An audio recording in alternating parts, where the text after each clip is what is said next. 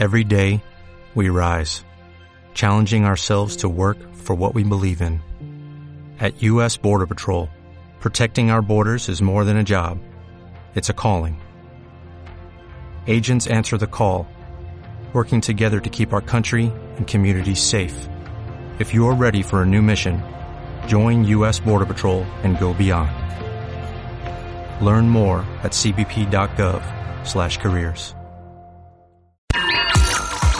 Es momento de hablar de todo. ¿Todo? ¿Qué es todo? Miguel App se compone de un poquito de todo. Laboratorio de Medios de la Universidad Panamericana.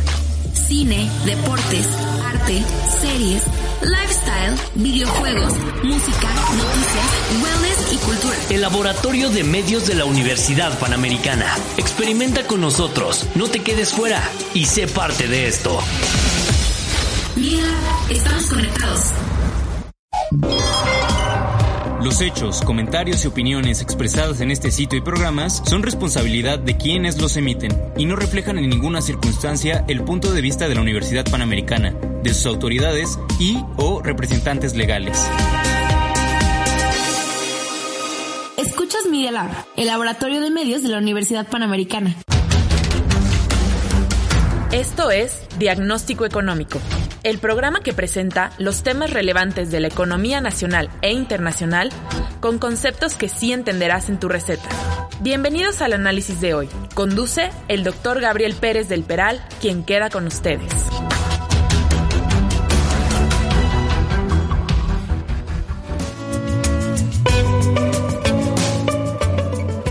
Muy buenas tardes. Les doy la bienvenida a su programa de diagnóstico económico. Me da mucho gusto que estén aquí en este programa y también me da muchísimo gusto que estén mis alumnos. Está Ricardo Hernández y Patricio Vázquez. Son alumnos del Seminario de Administración Pública.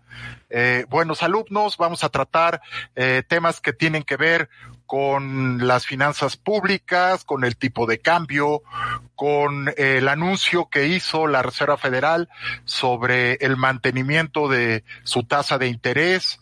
Vamos a hablar del el reporte que hizo la Organización para la Cooperación y el Desarrollo Económicos. Fíjense que revisó eh, el pronóstico de caída de la economía mexicana que tenía en junio de este año en 7.5 y hace unos pocos días anuncia, publica su reporte y está diciendo que por lo menos va a ser una caída de 10.2% la caída de la economía mexicana con un rebote el próximo año de alrededor del 3%. Vamos a ver y vamos a platicar durante el programa cuáles son estas implicaciones, eh, cuáles son los sectores que se están viendo afectados. Pero eh, pues antes que nada me gustaría que se presenten eh, tanto Patricio como Ricardo. Empezamos Patricio, nombre, qué estudias, eh, si trabajas y un pasatiempo, mi estimado Patricio. ¿Qué pasatiempo tienes? Adelante. Buenas tardes, soy Patricio Vázquez Orendain. Estudio finanzas en la Universidad Panamericana, noveno semestre. Qué Este, bien. Trabajo, acabo de entrar, todavía no empiezo, pero acaba, acabo de entrar. Ya estás contratado. Ya, ya, ya. ¿En dónde? En Scotiabank. Ah, felicidades. Sí, Futu- futuro banquero, Patricio. ojalá. Qué bien, no, no, no, pues ya estás. Sí, Excelente. Eh, Y- Qué bien, ¿eh? Ahorita nos platicas. Eh, eh, el, el sector bancario eh, está teniendo muchas previsiones, está constituyendo, constituyendo reservas ante una posible moratoria para el año que entra, ¿no? Ahorita lo comentamos. Perdón, te, síguele, Patricio. Este, y bueno, mis pasatiempos principalmente es el fútbol. Ok, este, verlo y jugarlo. Los dos. ¿Qué, qué posición te gusta jugar más? Por la banda. Ah, qué bien, excelente. Felicidades y, y bienvenido, Patricio. Qué bueno que pudiste venir. Muchas gracias. Ricardo, Ricardo, adelante, mi estimado Ricardo. Hola, buenas tardes a todos. Soy Ricardo, Ricardo Hernández Perea. Eh, estudio Administración y Finanzas, igual en noveno semestre. Qué bien. Eh, actualmente no trabajo, pero igual me gustaría trabajar en un banco. Qué bien. Y Pues ahí- Patricio, Patricio ahí puede ser una, una buena una buena palanca, Patricio. Claro que sería bueno, sería bueno. Consiguen buenos trabajos, eh, saliendo de aquí de la UP, dalo por hecho. Adelante, mi estimado Ricardo. Así es, y mi pasatiempo es el fútbol americano. ¿Jugarlo y verlo o nada más verlo? Lo jugué en prepa y ahorita ya nada, nada más verlo. ¿Qué posición jugabas en, prepa? De, de, receptor cerrado. Ok, ¿receptor? Sí. bueno, a, la, a la cerrada. Qué bien, qué bien, Ricardo. ¿Cuál es tu equipo? Acaba de empezar, ¿no? La Acaba temporada. de empezar. Apenas ¿A quién, le ¿Tú a quién, le a quién le vas? A los Seahawks. Muy bien. ¿Y tú, Patricio, te gusta el americano? ¿Lo ves? No, la verdad no. Soy puro, puro soccer. Sí. Puro panball.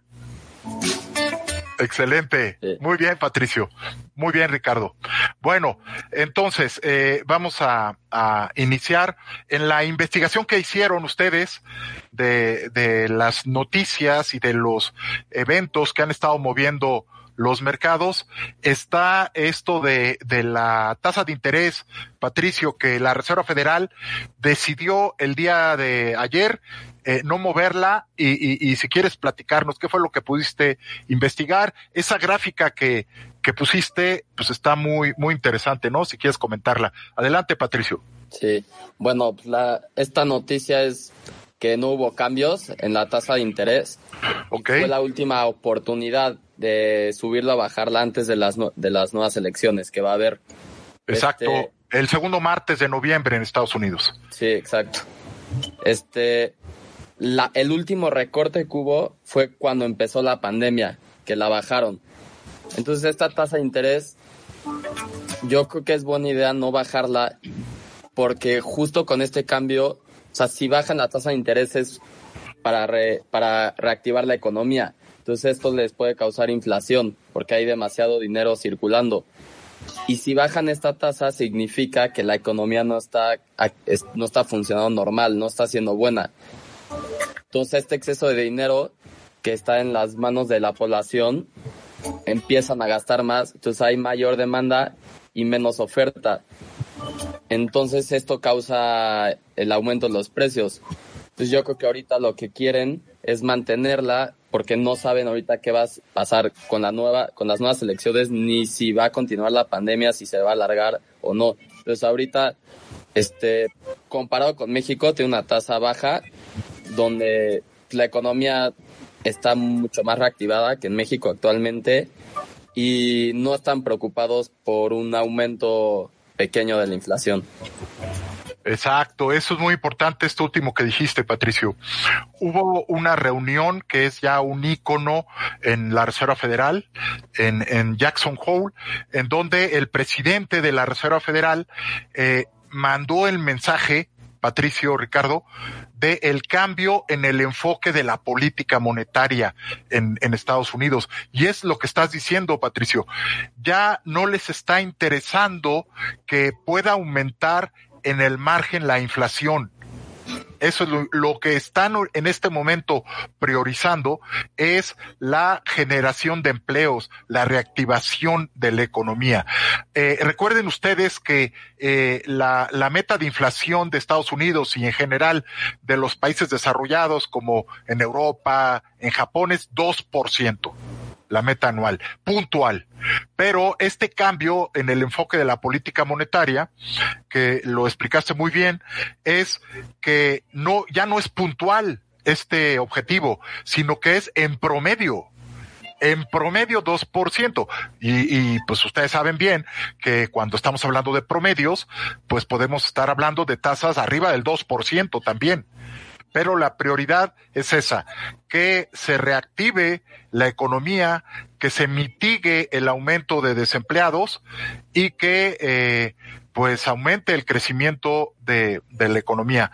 Eh, en este reporte que les dije, estimados, eh, la OCDE está esperando una caída de 3.8% en la economía de Estados Unidos. Para una economía como Estados Unidos, una caída del 3.8 pues es muchísimo, estarán de acuerdo. Y el tamaño, pues la principal economía a nivel mundial. Y Europa, una caída del 8%. Ahorita platicamos de China, que va a crecer 1.8, es el único país del mundo que va a crecer, y de los países que va a tener una menor caída es Corea del Sur, con una caída del 1%. ¿Cómo ves esto, Ricardo, de, de este, de que la Reserva Federal, pues no movió su tasa de interés, ¿no? Lo que nos comenta Patricio. Puede ser una, como lo comentó Patricio, una buena eh, recomendación para, eh, para que se incremente el, pues la economía, básicamente, ¿no? Exacto. Así es. Y que no aumente eh, las solicitudes de desempleo, ¿no? Del seguro del desempleo en, en, Estados Unidos. Entonces, acuérdense que la Reserva Federal tiene dos mandatos. Uno, controlar la inflación, pero además fomentar el empleo, fomentar el crecimiento. Aquí en México, como lo hemos comentado en clase, pues nada más hay un mandato, según el artículo 2 de la ley del Banco de México. ¿Y cuál es ese mandato? Controlar la inflación. Entonces, eh, eh, hace un comparativo, eh, Patricio, con la tasa de interés en México. En México es 4.5 actualmente la, la tasa de interés, que ya están descontando los mercados en nuestro país, que va a bajar un cuarto de punto a 4.25 para terminar el año en 4.25, ¿no? Así es. Eh, y, y, con relación a esta parte, eh, también hiciste una investigación, o no sé, Ricardo, ¿por qué no nos eh, platicas algo de la investigación que tú hiciste, por ejemplo, del bono de, que, que va a emitir la principal transnacional mexicana, que es Cemex?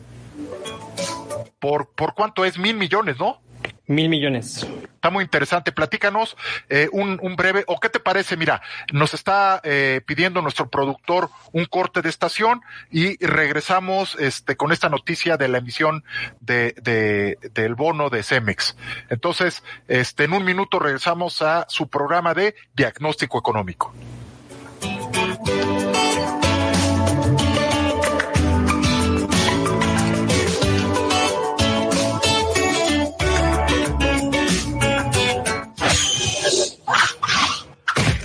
Continuar escuchando más de nuestras ideas? Ingresa a Spotify o Apple Podcast y búscanos como Media Lab.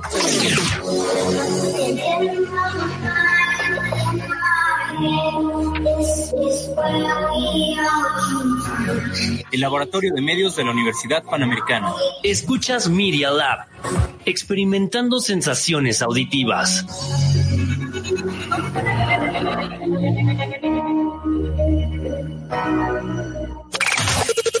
Lo mejor es el rock clásico.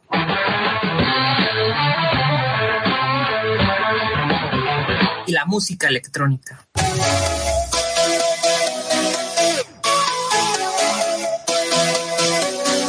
No, no, no, no, pero también el rock en español es muy bueno.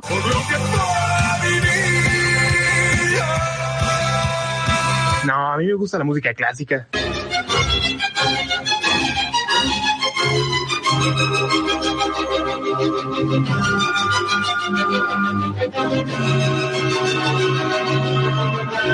Pues yo creo que lo mejor es el pop.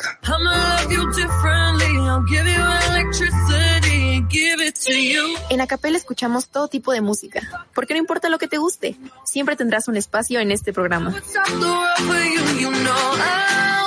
Escúchanos en Spotify y en iTunes Podcast, todos los martes.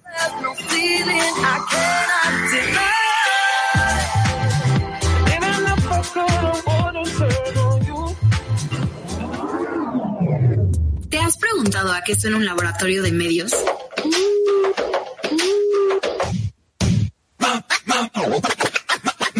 Noticias, deportes, música, lifestyle. Media Lab mezcla los gustos de todos para mantenernos conectados. Porque Media Lab lo haces tú. Escúchanos en Spotify y en Apple Podcasts. La historia del arte nunca se había escuchado tan bien. Arte, cultura, misterios desenmascarados y muchas cosas más solo en el Artebrige. Acompáñanos todos los miércoles en Media Lab Radio a las 5 de la tarde o en Spotify y iTunes en una nueva temporada de El Artebrige. Llénate de color con los datos más interesantes sobre tus artistas favoritos, las obras de arte que amas y mucho más. Solo en el Arte Brige.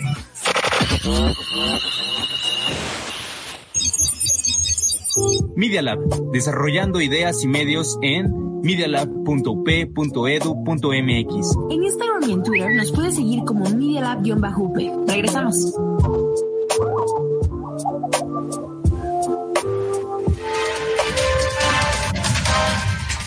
Continuamos con su consulta.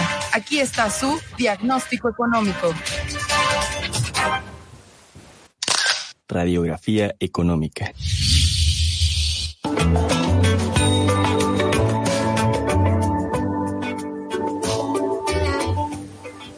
Muy bien, estamos aquí de regreso en su programa de diagnóstico económico.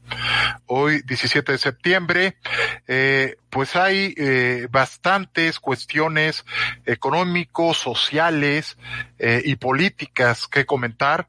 Eh, hablábamos, Ricardo, de este bono que emitió la principal transnacional del país. Coméntanos, ¿no? Plazo, tasa y a qué monto, ¿no? Adelante, mi estimado Ricardo. Claro, gracias. Eh, bueno, el lunes Cemex informó eh, de la emisión de bono por mil millones de dólares eh, con cupón de 5.2% y vencimiento a do- al 2030. Eh, ¿Por qué no nos ex- vamos a explicar qué es el cupón de un bono? Acuérdate que un bono tiene dos partes, ¿no? El capital y los cupones. Los cupones tienen que ver con la periodicidad en la que va a pagar intereses el bono, ¿no? Así es. ¿Cuánto es el cupón? 5.2%. Ok, adelante, 5.2%. Adelante, adelante. Y eh, normalmente esta emisión es para el pago de deuda y asuntos corporativos.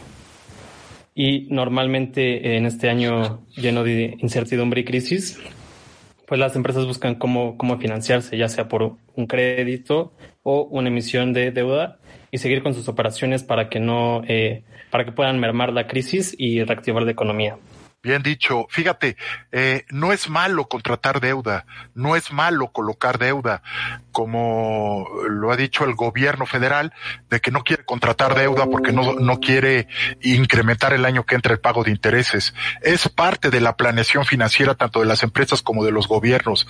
Eh, la idea es que se identifiquen bien las fuentes de repago de esta deuda y como dices eh, muy acertadamente, continuar con las operaciones de, de la empresa y de esa forma poder honrar los compromisos financieros. Entonces, pues esa es una buena noticia, ¿no? No, y hay que subrayarlo, no están cerrados los mercados para la economía mexicana, no están cerrados los mercados financieros para las empresas. Y un ejemplo de eso es, Patricio, lo que comentabas, lo que investigaste sobre la, la colocación, ¿no? Eh, o, o, fue, o tú, o, no me acuerdo si fuiste tú, Patricio, o Ricardo, la colocación del, del bono, este, que hizo la Secretaría de Hacienda sobre los, este, las energías renovables. Adelante, Patricio. Sí. Este, pues aquí Hacienda emite por primera vez un bono que se, le llaman el bono verde, un bono sustentable, por así decirlo, de 75 millones de euros. 750, ¿no? De 750, perdón, millones de sí. euros, justo para financiar proyectos este, sustentables que puedan ser vinc vinculados con la ONU. Y sí, pues tiene mucha relación con lo que dijo Ricardo, nada más que aquí busca, se buscan endeudar, buscan un financiamiento a través, o sea, yo creo que ayudan a tres partes, ¿no? Al desarrollo sustentable, a la gente y el gobierno se, este, se puede financiar. Claro. Esta es otra muestra, Patricio, igual que decía Ricardo, de que no están cerrados los mercados financieros, pero este, no sé si nos puedas puntualizar el cupón de este bono que colocó, este, de 750 millones de, de euros, eh, y el, el plazo, Patricio, ¿a qué Sí. plazo fue? Es un plazo de siete años. Ok.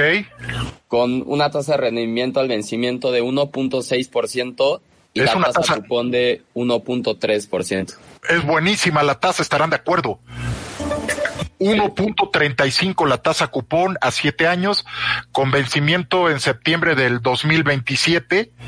Yo creo que es una buena señal para el país que puede estar colocando deuda al 1.35%. ¿Cómo ven esta tasa? Yo creo que es excelente, ¿no? Sí, yo creo que es muy buena justo para lo que llevamos comentando en el programa de reactivar la economía, ¿no? yo creo que es una tasa que incita a la gente, a, a las personas, a inversionistas, a, a generar, a circular el dinero. Otra sí, completamente de acuerdo. Este, dada la hecatombe económica que se está viviendo. Y el, es un cataclismo sanitario el que ha vivido el mundo, colocar al 1.35, sinceramente yo creo que es una buena tasa.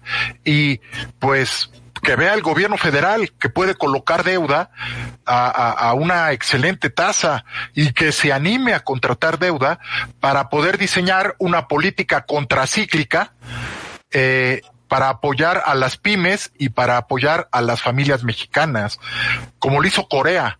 Corea del Sur en el momento, fíjense, algo curioso y lo hemos comentado en clase, jóvenes. Este, les recuerdo al auditorio que Ricardo y Patricio están matriculados en el curso de seminario de administración pública, que es una de sus materias optativas, ¿no, jóvenes? Es una de sus materias optativas.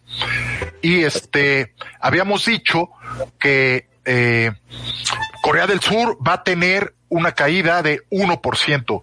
Y fíjense, coincidió con Estados Unidos que en el mismo día se registró el primer contagio el primer contagio de coronavirus, por ahí del mes de, de marzo. Estados Unidos va a caer 3.8, no ha hecho un buen manejo, evidentemente, de la, de la pandemia, eh, y eso también está en entredicho para que gane la, la elección, este, en, en marzo, perdón, el segundo martes de, de noviembre, como mencionabas, Patricio. Trump, eso es un punto en contra el mal manejo de, la pandemia. Entonces, eh, contrario a lo que eh, no hizo Estados Unidos, pues Corea del Sur sí está haciendo un buen manejo eh, con pruebas, con rastreo de contactos y con apoyo a las empresas y a las familias. En marzo, inmediatamente aprobaron un apoyo del 1% del, del PIB en, Corea del Sur. Pues ahí están las, ahí están los resultados, ¿no? Bueno, ¿qué más? Este, eh, también mencionabas algo, Patricio, de el tipo de cambio, ¿no? Que se enfila a un piso de 21 pesos por dólar, Patricio. Sí. Sí, justo, justo, pues yo creo que también es una buena noticia, ¿no? Que se está recuperando frente al dólar cuando, pues bueno, con esta pandemia al claro. principio empezó a, o sea, el valor del peso empezó a disminuir bastante frente al dólar. Y pues esto es una buena señal porque justo este, este tipo de cambio se determina igual por la oferta y la demanda, donde un nivel competitivo del tipo de cambio se relaciona directamente con la situación económica del país. Entonces, Ajá, por supuesto. Es, es un impacto positivo para, sí. para el pago de la deuda, por ejemplo, ¿no? Sí, no, y, y si, y para los inversionistas extranjeros, si ven que la moneda tiene mayor fortaleza frente a otras, les da confianza para invertir en el país. Exacto, otro punto a favor de, la economía.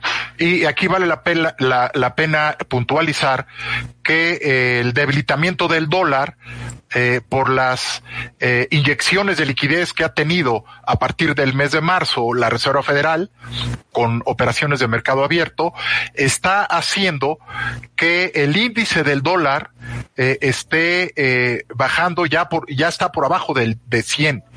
Esto hace que se aprecien o sea, al debilitarse el dólar, se aprecian las monedas emergentes. La moneda más importante emergente, y ustedes lo saben muy bien, pues es el peso mexicano la más bursátil, la que más se comercia. Y como bien dices, Patricio, pues está determinada por la oferta y la demanda, pero básicamente a nivel internacional, este, este intercambio. Y eh, pues es, es básicamente por el resultado de una excesiva liquidez a nivel mundial, por los apoyos que está dando la Reserva Federal y el Tesoro de Estados Unidos. Así es. Sobre este fortalecimiento del peso, eh, Ricardo, no sé si quieras comentar algo, hacer alguna puntualización del tipo de cambio. Eh, Banjico eh, extendió el apoyo para, para el mercado, entonces este... Eso es muy importante, ¿eh? exacto, inyectó liquidez y está promoviendo un comportamiento ordenado del mercado financiero. Y em, eh, estas medidas este, incluyen un apoyo al sistema financiero por unos 31 mil millones de dólares. Y tras ese anuncio, el precio, el precio del, no, el precio del dólar, no, del peso al dólar eh, disminuyó de 21 a 20.95, que es su mejor nivel en más de seis meses. Fíjense cómo se apuntala lo que mencionaba eh, Patricio con lo que estás diciendo. Digamos que fueron esas dos fuerzas que hicieron que eh, se acentuara la, la apreciación del tipo de cambio, ¿no? y, y bueno, comentaba este Patricio que el tipo de cambio llegó eh, por ahí del mes de abril a su máximo histórico de 25 pesos por, imagínense, 25 pesos por dólar y ahorita ustedes dos nos están eh, mencionando y, y, analizando que pues ya está abajo de 21, Ricardo. Así es estas medidas eh, son por, decías, 31 mil millones de dólares adicionales, ¿no? Sí, es correcto, como apoyo al mercado financiero. Exactamente, para darle este liquidez y eh, se van a extender hasta febrero del, del 2021. Es, es algo que, que vale la pena eh, subrayar. Bueno, por otro lado, también está haciendo colocaciones de, dólares el, el Banco de México con una línea swap que tiene abierta con la Reserva Federal por 60 mil millones de dólares. Estas líneas eh, están diseñadas por la, ustedes lo saben, por la Reserva Federal para debilitar al dólar. ¿De qué forma se debilita? Y aquí, este, pues es importante mencionar que a Estados Unidos en este momento le está interesando que se debilite. De hecho, está provocando que se debilite el dólar para abaratar sus exportaciones. Acuérdense, lo hemos mencionado en la clase, el 22% de las exportaciones de Estados Unidos se van a Europa. Entonces, si se debilita el, el, el dólar, pues se incrementan estas exportaciones y se, se, dinamiza el crecimiento en Estados Unidos. Bueno, entonces, le presta la Reserva Federal al Banco de México en dólares, ¿ok? Y el Banco de México hace subastas. La, ustedes lo saben, la subasta más reciente, aparte de los 31 mil eh, que nos comenta Ricardo, fue por 7 mil 500 millones de dólares. Para darle eh, fondeo de dólares a las empresas mexicanas, no solamente a los bancos, sino a los empresarios en México que necesitan dólares para importar. Entonces, eh, le presta a 84 días estos dólares el Banco de México. Y cuando eh, repaga el empresario, el Banco de México, y aquí viene lo, lo, sofisticado de esta operación, le paga pero en pesos a la Reserva Federal, no le paga en dólares. Y de esa forma, la Reserva Federal está comprando moneda extranjera y de esa forma se debilita el dólar. Entonces, eh, están, eh, sí quedó claro, ¿no? Este, este mecanismo para debilitar más al dólar. Lo está haciendo con México y con Brasil, con el real en Brasil. Eh, presta en pesos y, y eh, eh los eh, presta en dólares y, y, los bancos centrales de Brasil y de México le regresan eh, reales y pesos respectivamente. Ahora, por otro lado, jóvenes, Europa pues ya se está quejando porque el euro se está fortaleciendo al haber este debilitamiento del dólar, se fortalece el euro. Y eso pues es un obstáculo para las exportaciones europeas. Estarán de acuerdo porque se encarecen. Y esto mismo pasó en, en la crisis del 2008-2009. Bueno, este, ya, ya hablé mucho, mejor ustedes, eh, sobre el JEPS. Los dos tuvieron eh, una, hicieron una investigación sobre los precios de las gasolinas, Patricio. Sí, no sé si quieras, si quieras comentarnos de los resultados de esta investigación que hiciste. Sí, claro. Bueno, en resumen, estamos viendo que los precios de la gasolina están subiendo y esto es debido al debilitamiento de la demanda de, del petróleo. Claro. O sea, bueno, México depende mucho de la producción de Estados Unidos. O sea, si baja la demanda en Estados Unidos, México la sigue normalmente, ¿no? Entonces, ahorita Estados Unidos tiene muchísima oferta, tiene muchísima producción, tiene demasiado inventario que no está, no está vendiendo. Entonces, ante esta caída de los precios, le está costando muchísimo almacenarlo y se le está acabando el nivel de inventario. Entonces, esto afecta directamente a México. Entonces, estos barriles de este petróleo que se está abaratando muchísimo, causa que los precios de la gasolina suban. Y justo hubo una reunión de la... A ver, aquí, aquí vale la pena subrayar una cuestión, mi estimado Patricio. El presupuesto de egresos para el próximo año está estimando 42 eh, dólares el barril de petróleo. Esto que mencionas se dio en el mes de marzo y abril con la, el confinamiento y la caída en la demanda. Sí. acuérdense que el precio del petróleo se fue a casi cero. ¿Ok? Dólares por barril. Pero conforme se fue abriendo la economía, fue aumentando la demanda de petróleo. ¿Están de acuerdo? Sí. Y al subir la demanda de petróleo, se fue recuperando el precio del mismo. El, el, el, el, barril en Estados Unidos anda en 46, el del Mar del Norte por ahí 47, pero el petróleo mexicano es más barato porque es más impuro que el West Texas y el Mar del Norte, por eso anda en 42.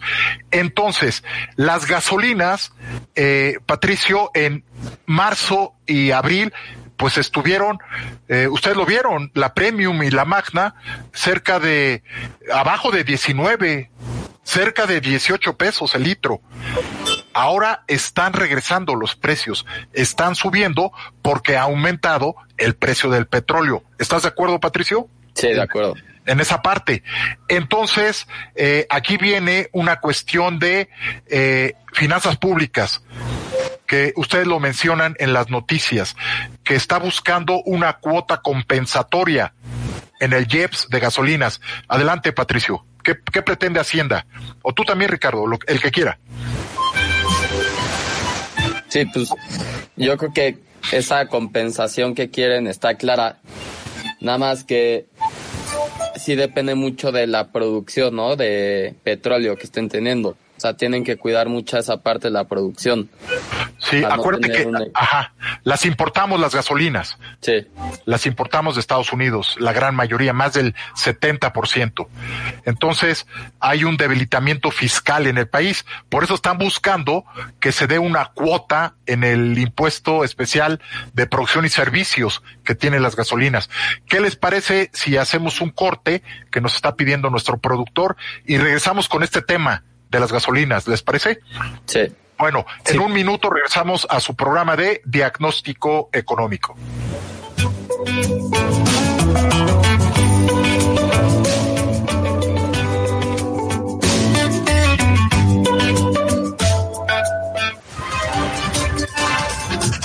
No te vayas. En un momento regresamos con el diagnóstico de la semana.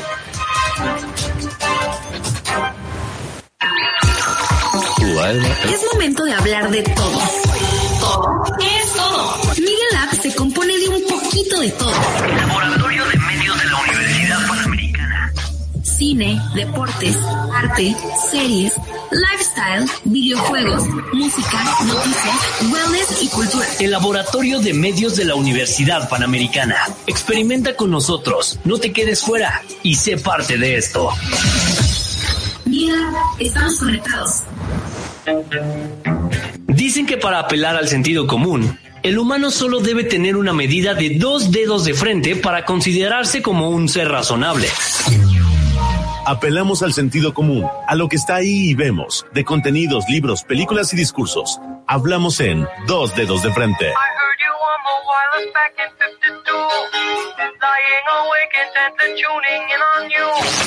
Cada jueves al mediodía, Lourdes López, Guadalupe Díaz y Carla Cisneros comparten en la mesa temas de los que todos hablamos. This individual came up behind him and called to him, Mr. Lennon, as he arrived at that doorway.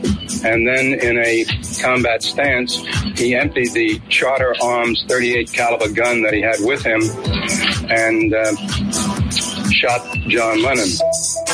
Jueves a las 12 en Media Lab. Sí, casi todos en Media Lab. Media Lab, Media Lab, Media Lab. Recomiéndame un podcast innovador, dinámico y muy variado.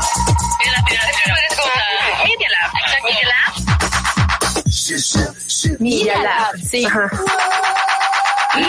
conecta los medios para crear experimentos en la Universidad Panamericana. Puedes ser parte de este experimento por medio de Apple Podcast. Conéctate. ¿Vas de camino a casa o estás esperando a que tus amigos se pongan online para darle al Warzone?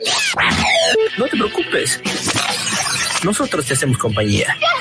Bienvenidos sean ustedes a The Gaming Code, el podcast de videojuegos de Media Lab Radio.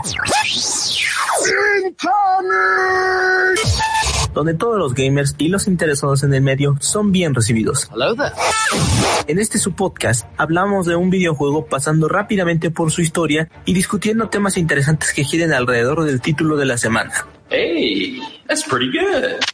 Les recordamos que para cualquier recomendación o feedback del podcast, manden un correo a teruz3102@gmail.com. Recuerden seguirnos en Spotify y Apple Podcast. Y alístense para todo lo que preparamos para ustedes en nuestra segunda temporada. Nos estaremos escuchando todos los viernes a las 5 de la tarde. Solo por Media, Media Lab Radio. desarrollando ideas y medios en medialab.up.edu.mx. En Instagram y en Twitter nos puedes seguir como Media Lab-UP. Regresamos.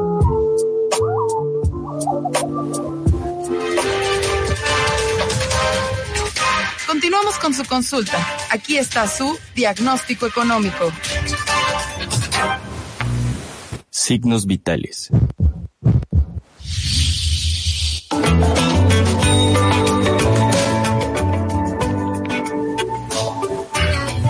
Muy bien, estamos aquí de regreso en su programa de diagnóstico económico, haciendo este eh, diagnóstico con los alumnos de la Universidad Panamericana a partir de las investigaciones que van haciendo sobre las noticias y los eventos que mueven los mercados y en general sobre el acontecer. Patricio, hablábamos entonces de eh, las eh, gasolinas que el gobierno ante la precariedad de los ingresos le va a poner una cuota ah, fija al IEPS de, gasolinas y también de bebidas alcohólicas que más adelante nos va a comentar Ricardo.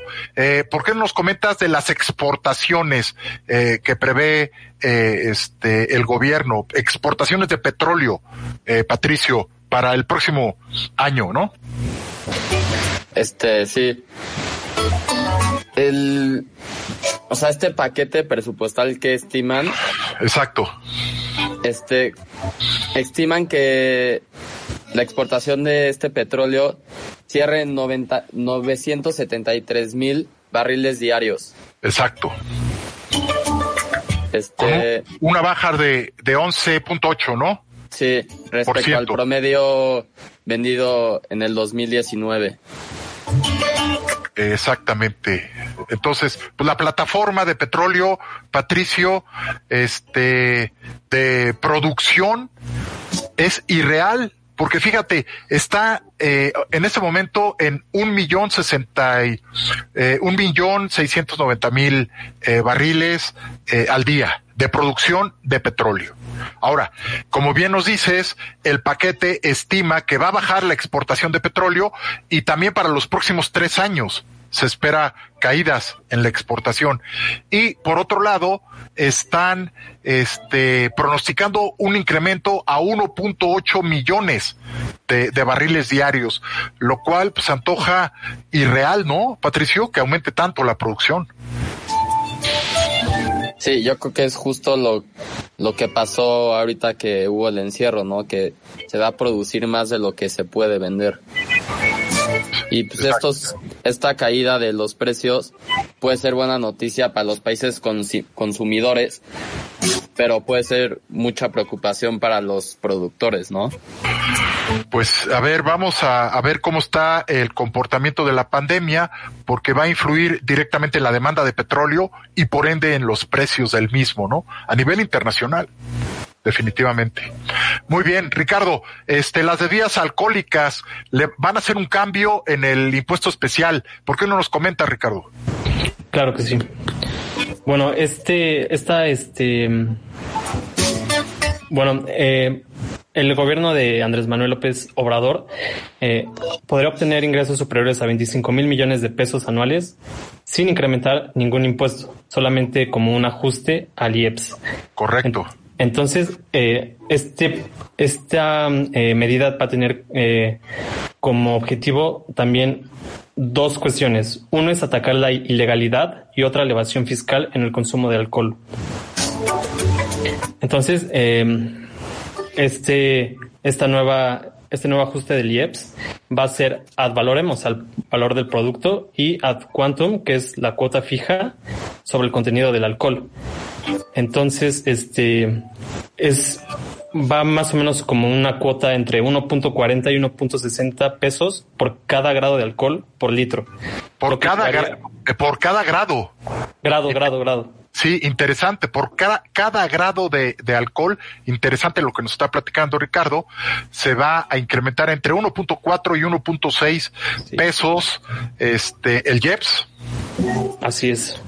Y por lo que llevaría a incrementar hasta una décima del PIB.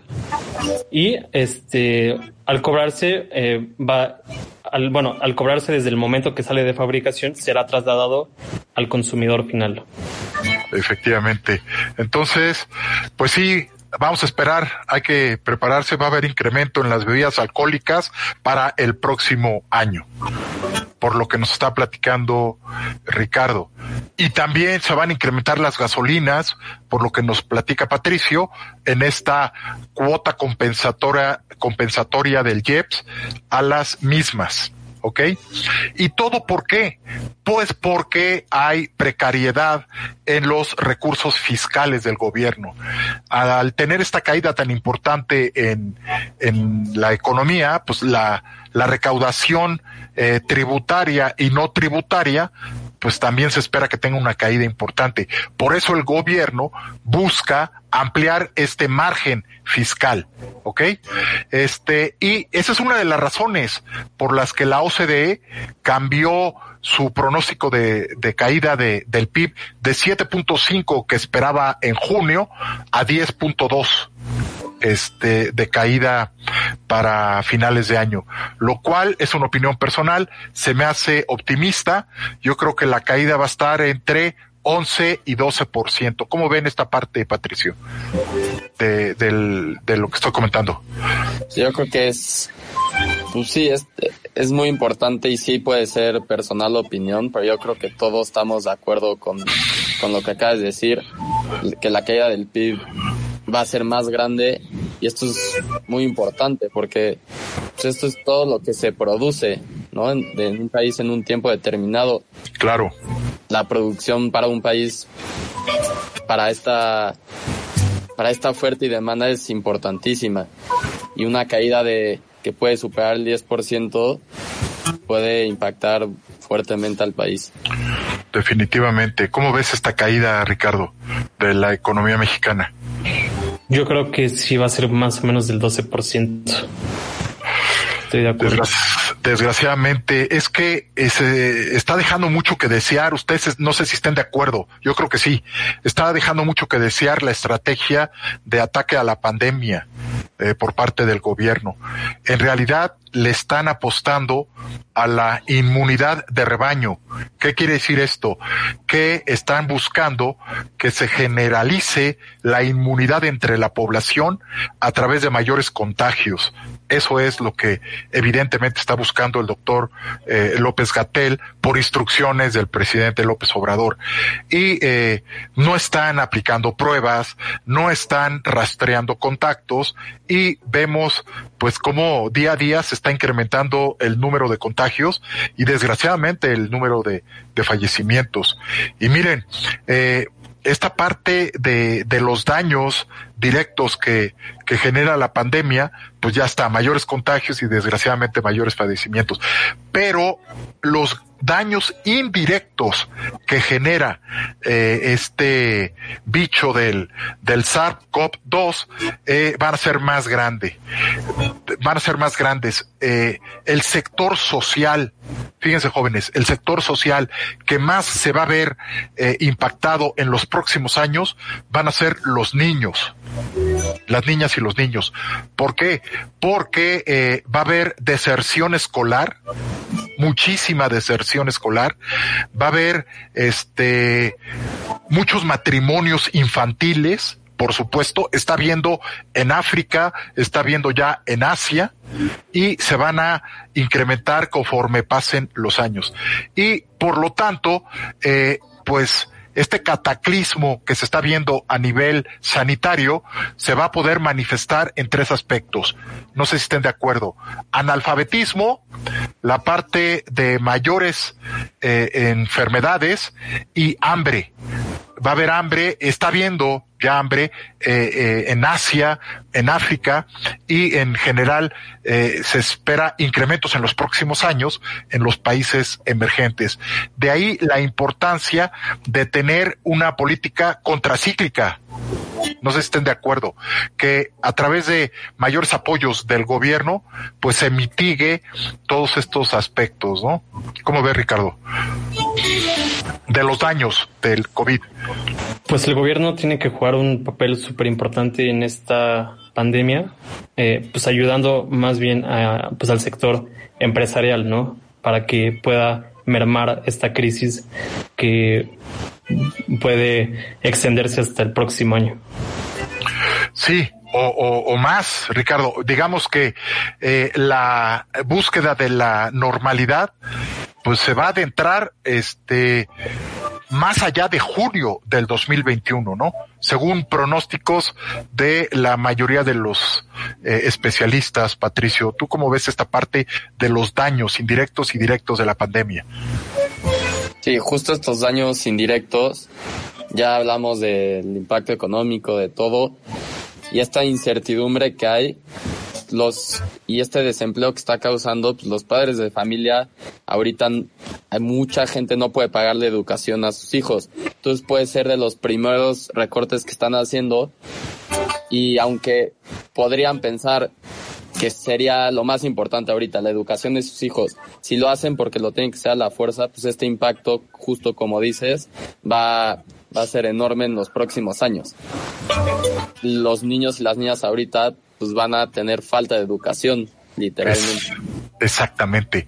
Vamos a estar viendo esto que acabas de mencionar, es muy importante, muchas lagunas en conocimientos, en preparación, en capital humano para los próximos años que se van a reflejar en menor productividad de la, de la gente conforme se vaya eh, incorporando en, en los mercados este, laborales.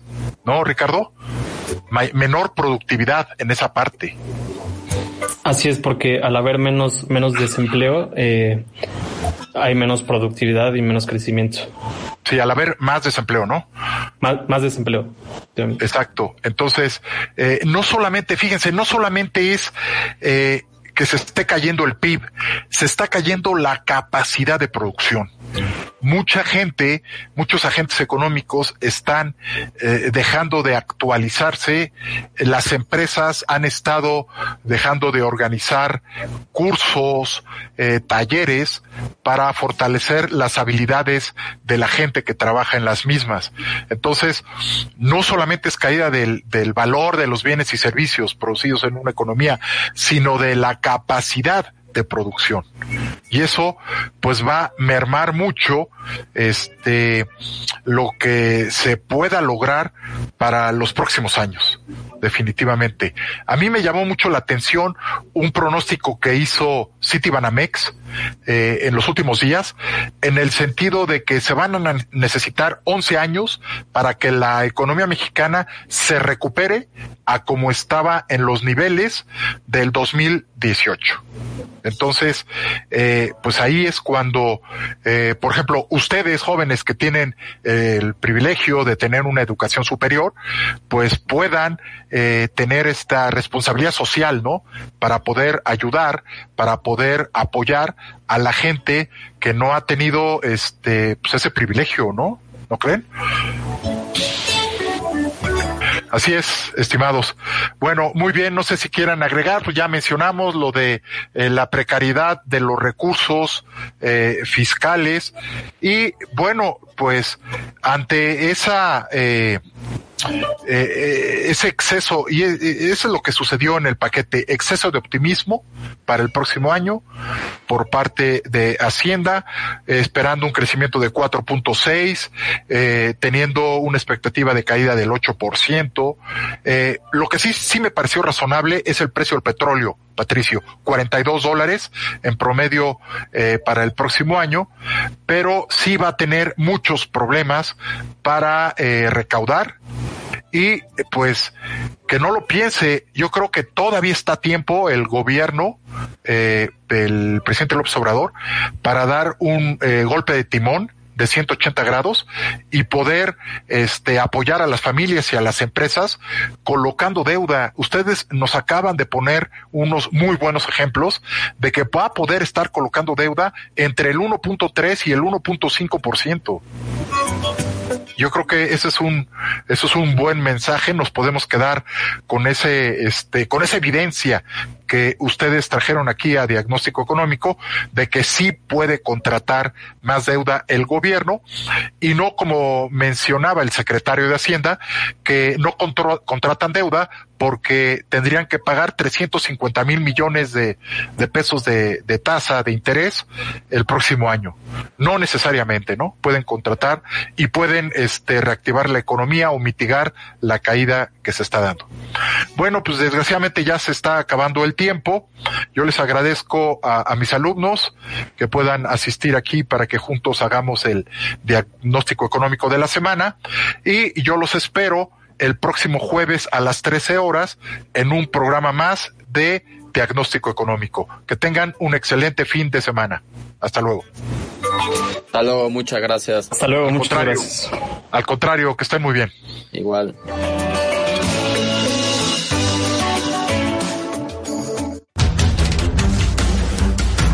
Hasta aquí su receta económica. Lo esperamos en su próximo diagnóstico económico. Hasta entonces.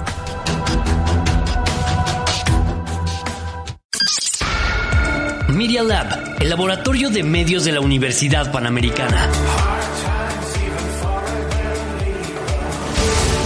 Estamos conectados. Síguenos en Facebook y en Instagram para la experiencia completa. Media Lab.